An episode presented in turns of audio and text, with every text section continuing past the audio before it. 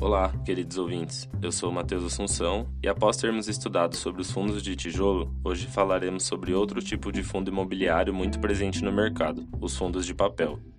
Os fundos de papel são fundos que investem seus recursos em títulos, também chamados de papéis, de renda fixa atrelados ao mercado imobiliário. Na prática, os fundos de papel emprestam seus recursos investidos em troca de recebimentos periódicos, atrelados ao indexador pré-definido. Vamos comentar sobre os principais títulos que os fundos de papel podem investir. As letras de crédito imobiliário, ou LCIs, consistem em um recurso que os bancos ou instituições financeiras captam e que será destinado ao fornecimento de crédito imobiliário. Os investimentos em LCI possuem garantia do FGC, Fundo Garantidor de Crédito, e são isentos de imposto de renda para pessoas físicas. Os certificados de recebíveis imobiliários, ou CRIs, são investimentos de renda fixa emitidos por empresas não financeiras que visam financiar projetos do setor imobiliário. A rentabilidade dos CRIs, no entanto, é maior do que a dos LCIs pelo fato de não haver nenhuma garantia do FGC e do risco de crédito ser maior. Por fim, são investimentos com baixa liquidez e vencimentos longos, mas com pagamentos intermediários. As letras hipotecárias são títulos de renda fixa emitidos por instituições financeiras que emprestam recursos para o sistema financeiro de habitação. Assim como as LCIs, as letras hipotecárias também possuem garantia do FGC. Vale notar que esses investimentos são menos comuns dentro do portfólio dos fundos imobiliários de papel. Existem diversas vantagens de investir nos fundos de papel. Uma das principais é a diversificação da carteira, pois ao aplicar o dinheiro nesses fundos, o dinheiro é direcionado para vários CRIs, LCIs e letras hipotecárias.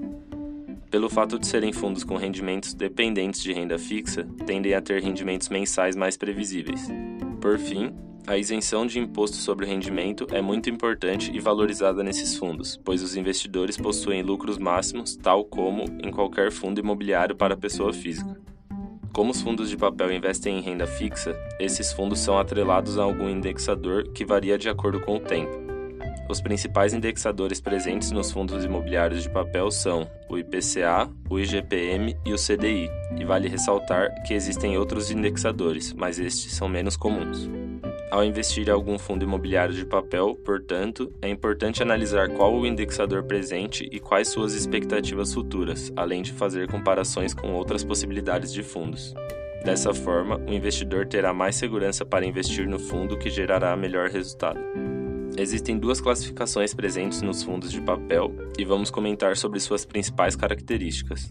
Os fundos de papel high yield focam seus investimentos em CRIs com maiores retornos, a fim de realizar melhores pagamentos aos cotistas. A busca por maiores taxas, no entanto, tem uma consequência: os riscos desses fundos são consideravelmente superiores. Os fundos de papel high grade, por outro lado, investem seus recursos em CRIs com maior qualidade e segurança. Essa qualidade pode ser devido ao pagamento de crédito e caixa saudável das empresas. Por conta da maior segurança, os retornos desses fundos são, geralmente, mais baixos. Mesmo possuindo essas características, ambos os fundos podem encontrar investimentos que pagam bem aos cotistas, e tudo isso depende da carteira escolhida pelo gestor do fundo. Com isso, chegamos ao fim de mais um episódio da nossa série e acabamos o assunto sobre fundos de papel. No próximo episódio, falaremos sobre outro tipo de fundo de investimento imobiliário, os FOFs. Fiquem ligados e boa semana!